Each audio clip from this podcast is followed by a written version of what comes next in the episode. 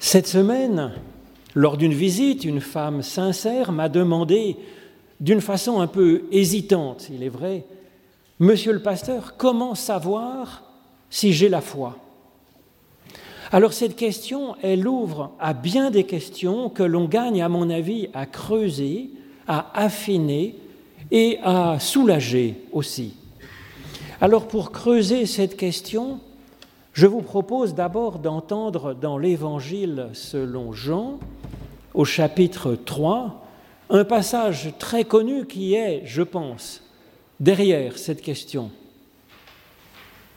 Jésus nous dit, Dieu a tellement aimé le monde qu'il a donné son Fils, son unique, afin que tout homme croit en lui, ne meure pas, mais ait la vie éternelle. Car Dieu n'a pas envoyé son Fils dans le monde pour juger le monde, mais pour que le monde soit sauvé par lui. Qui croit en lui n'est pas jugé, qui ne croit pas est déjà jugé parce qu'il n'a pas cru au nom du Fils unique de Dieu. Alors un autre passage sur la foi, je le trouve euh, dans l'Évangile selon Luc au chapitre 7. C'est le chef des pharisiens, Simon, qui invite Jésus à déjeuner, et on voit deux fois finalement celle de ce chef pharisien et celle d'une femme pécheresse. Un pharisien invita Jésus à manger avec lui. Il entra dans la maison du pharisien et se mit à table.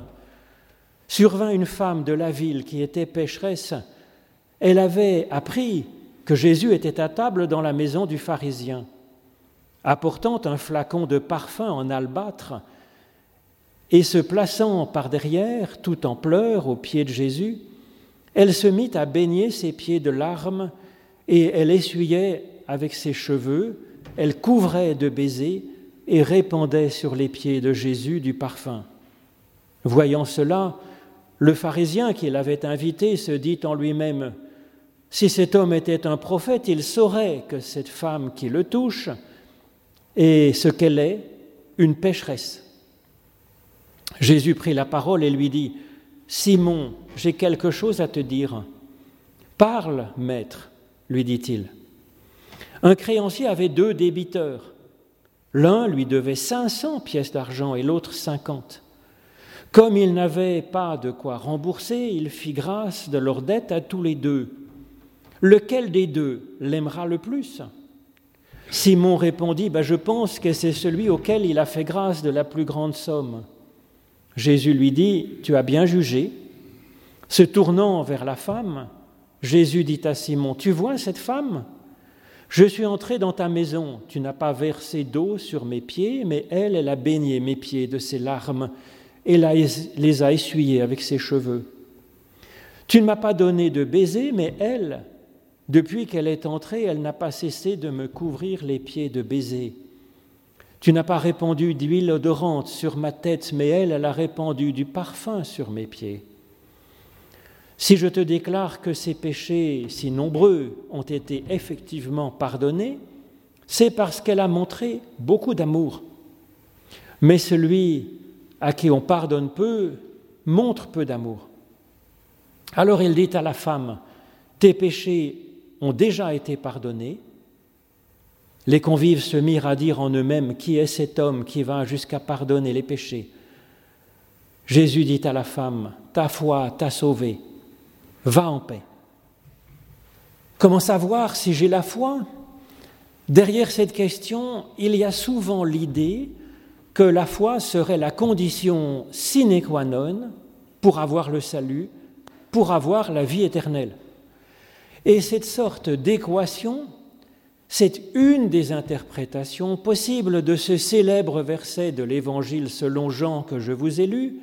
Dieu a tellement aimé le monde qu'il a donné son Fils, son unique, afin que quiconque croit en lui, c'est-à-dire ait la foi en lui ou par lui, ne meure pas, mais qu'il ait la vie éternelle. Du coup, on comprend que l'on puisse se demander si on répond aux critères de l'examen d'entrée dans la vie éternelle. si effectivement c'était un examen d'entrée d'avoir la foi pour avoir la vie. Et du coup, comme cette dame sincère le demande, comment savoir si j'ai la foi? Si je suis bon pour le service finalement Alors en ce qui concerne cette dame, le grand croyant qu'était Blaise Pascal a une réponse qui me semble lumineuse et que je lui ai donnée d'ailleurs. Blaise Pascal dit, à cette question, Dieu lui-même nous répond, Console-toi, tu ne me chercherais pas si tu ne m'avais pas déjà trouvé. Effectivement, un début d'interrogation sur les questions spirituelles, c'est déjà avoir de la foi. Et c'est même une foi entière, nous dit Blaise Pascal. Même si cette foi, effectivement, est encore embryonnaire, si elle est appelée à grandir, à se développer, à prendre sa stature, à prendre sa propre personnalité, à trouver sa vocation, à porter des fruits et à être pensée pour être mieux saisie. Certes, certes, mais ce frémissement de vie qui consiste à s'interroger sur sa foi, c'est déjà avoir la foi. C'est même déjà avoir une foi vivante à l'intérieur de nous-mêmes. Une foi pleine, nous dit Blaise Pascal. Et dans un sens, cela montre que la question est-ce que j'ai la foi, oui ou non, est une excellente question, mais elle est en partie mal posée. Car la réponse n'est pas un oui ou non, oui j'ai la foi, non je n'ai pas la foi. Il existe des degrés de foi. En effet, on n'a jamais la foi à 0% ou à 100%. On voit que Jésus parle à plusieurs reprises de la taille de la foi d'une personne. Il interpelle souvent ses apôtres en les traitant de petite foi, oligopistoi en grec. Alors ce n'est pas pour les injurier, mais pour les inviter à chercher à faire grandir cette foi, leur foi. Par ailleurs, Jésus montre en exemple à plusieurs reprises des personnes de grande foi. Ça arrive à ma connaissance deux fois. Une première, c'est quand une femme, aimant sa fille plus que tout, vient le voir. La deuxième fois, c'est quand un centurion romain qui veut du bien, veut du bien à un de ses petits serviteurs. Alors je ne pense pas que ce centurion s'attendait à voir qualifié son attitude de foi, et encore moins de grande foi. En effet, son culte à lui consistait à faire des sacrifices à l'empereur de Rome comme si c'était son Dieu. Et pourtant Jésus a reconnu la qualité de l'arbre à la qualité des fruits. Cet homme est capable d'avoir une étonnante sollicitude pour un de ses nombreux serviteurs. C'est donc qu'en lui, la racine de l'amour est en forme. Et donc, on peut en déduire qu'il avait une grande foi. C'est d'ailleurs ce que Jean développera ailleurs quand il dit dans une de ses lettres que quiconque aime est né de Dieu et connaît Dieu, car Dieu est amour. La foi consiste à vivre de cette source de vie qu'est Dieu en nous. Or, personne au monde ne pourrait vivre sans aimer au moins un petit peu, une fois, une fois ou l'autre, ne serait-ce que par inadvertance. On peut donc affirmer que personne ne pourrait avoir un degré de foi totalement nul et être totalement imperméable à cette source de vie qu'est Dieu. D'abord parce qu'il est vivant et ensuite parce qu'il lui arrive d'aimer. Donc la question n'est pas tant de savoir si nous avons ou non la foi, puisque tout le monde a nécessairement une certaine connexion à Dieu, une certaine foi, au moins embryonnaire, au fond de lui-même. Mais la question, c'est de dénicher ce qu'est la foi au fond de nous et de le ramener sur le dessus. Peut-être Peut-être avons-nous déjà une grande foi, comme ce centurion ou la femme cananéenne, et nous ignorons même que nous avons la foi. À l'inverse, peut-être que les apôtres de Jésus et l'homme très religieux chez qui Jésus est invité à manger, peut-être qu'ils pensent avoir la foi, peut-être qu'ils pensent même avoir une grande foi, parce qu'ils s'accrochent fermement à telle doctrine, à tel rite, à telle pratique, à telle communauté, à tel maître. Avec Jésus, ils découvriront qu'en vérité, oui, leur foi existe, mais qu'elle n'est pas ce qu'ils pensaient. La foi est autre chose que de se raccrocher à des choses comme ça, qui sont en fait des moyens. La foi, elle est au fond d'eux comme une source. Et donc la question de cette dame sincère, comment savoir si j'ai la foi, est donc une question importante, c'est une question essentielle, car elle nous donne envie de chercher quelle est notre foi et à partir et de commencer à chercher les traces de cette foi en nous, d'en chercher les indices, d'en chercher les fruits, pour remonter ensuite à la foi qui en a été la source. Puisqu'effectivement, nous avons la foi, tous. Il n'y a pas de chantage, il n'y a pas d'examen de passage où Dieu jugerait notre degré de foi pour sélectionner les meilleurs éléments, les meilleures personnes uniquement pour sa vie éternelle. C'est pourtant ce qu'enseignent bien des traditions philosophiques et religieuses, les Égyptiens de l'Égypte antique, les Grecs avec les cultes orphiques, le bouddhisme et puis d'autres philosophies. C'est ce que font aussi les humains en ce monde. On sélectionne les meilleurs éléments pour son entreprise. Mais dans le cadre de l'Évangile, il n'est pas question que Dieu laisse tomber quiconque, car ce n'est absolument pas le genre de Jésus de laisser quelqu'un sur le bord du chemin sous prétexte que cette personne ne serait pas très en forme. D'ailleurs, dans le verset de Jean 3,16, ce fameux verset, Jésus commence par annoncer d'abord que Dieu aime, non pas seulement telle ou telle personne qu'il aurait choisie ou qui serait meilleure que d'autres, mais il aime le monde entier, ce monde et ses habitants, nous dit Jésus. Quand on aime, on ne laisse pas tomber la personne que l'on aime sous prétexte qu'elle serait moins en forme. Ce n'est pas possible. Pourtant, pourtant, en lisant ce passage, nous pouvons avoir l'impression que tout n'est pas gagné pour nous. Mais en quel sens est-ce que Jésus dit ça?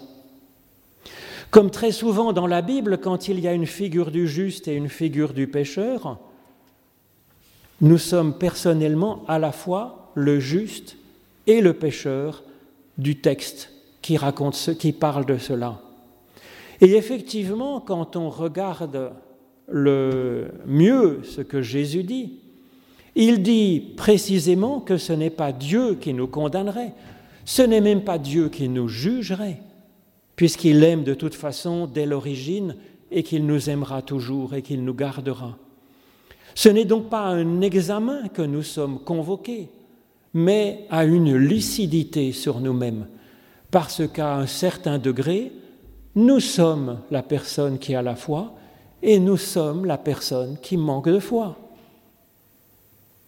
Jésus attire notre attention sur ce qui nous anime, il y a en nous quelque chose de l'enfant de Dieu, de l'enfant unique que Dieu aime infiniment, plus que tout. Et il y a en nous une part qui a besoin d'être sauvée, d'être recherchée. Et c'est pour ça d'ailleurs que Dieu donne tout pour nous, pour nous sauver, en nous donnant son Fils, en nous donnant le Christ. La question est bien celle de rechercher en nous cette foi qui anime la meilleure part de notre être. Et Jésus nous aide à découvrir cette meilleure part et à l'aimer. Cela m'amène à une autre question que nous entendons souvent à propos de la foi. J'aurais bien aimé avoir la foi, mais je ne l'ai pas. Alors ce n'est pas à proprement parler une question, puisque c'est une affirmation plutôt dépitée. C'est comme un point final. C'est dommage, car c'est souvent dû à quelques malentendus sur ce que c'est que la foi. Premier malentendu. Certains supposent qu'avoir la foi, c'est vivre une rencontre intense avec Dieu, un peu comme l'apôtre Paul sur le chemin de Damas ou un peu comme Blaise Pascal dans sa nuit de feu, bien connu puisqu'il a raconté cette expérience mystique sur un petit papier qu'il avait plié et cousu dans l'ourlet de son manteau pour l'avoir toujours avec lui. Alors de telles expériences peuvent arriver effectivement à bien des croyants, mais bien d'autres croyants n'ont pas vécu cela et ils n'ont pas moins de foi pour autant.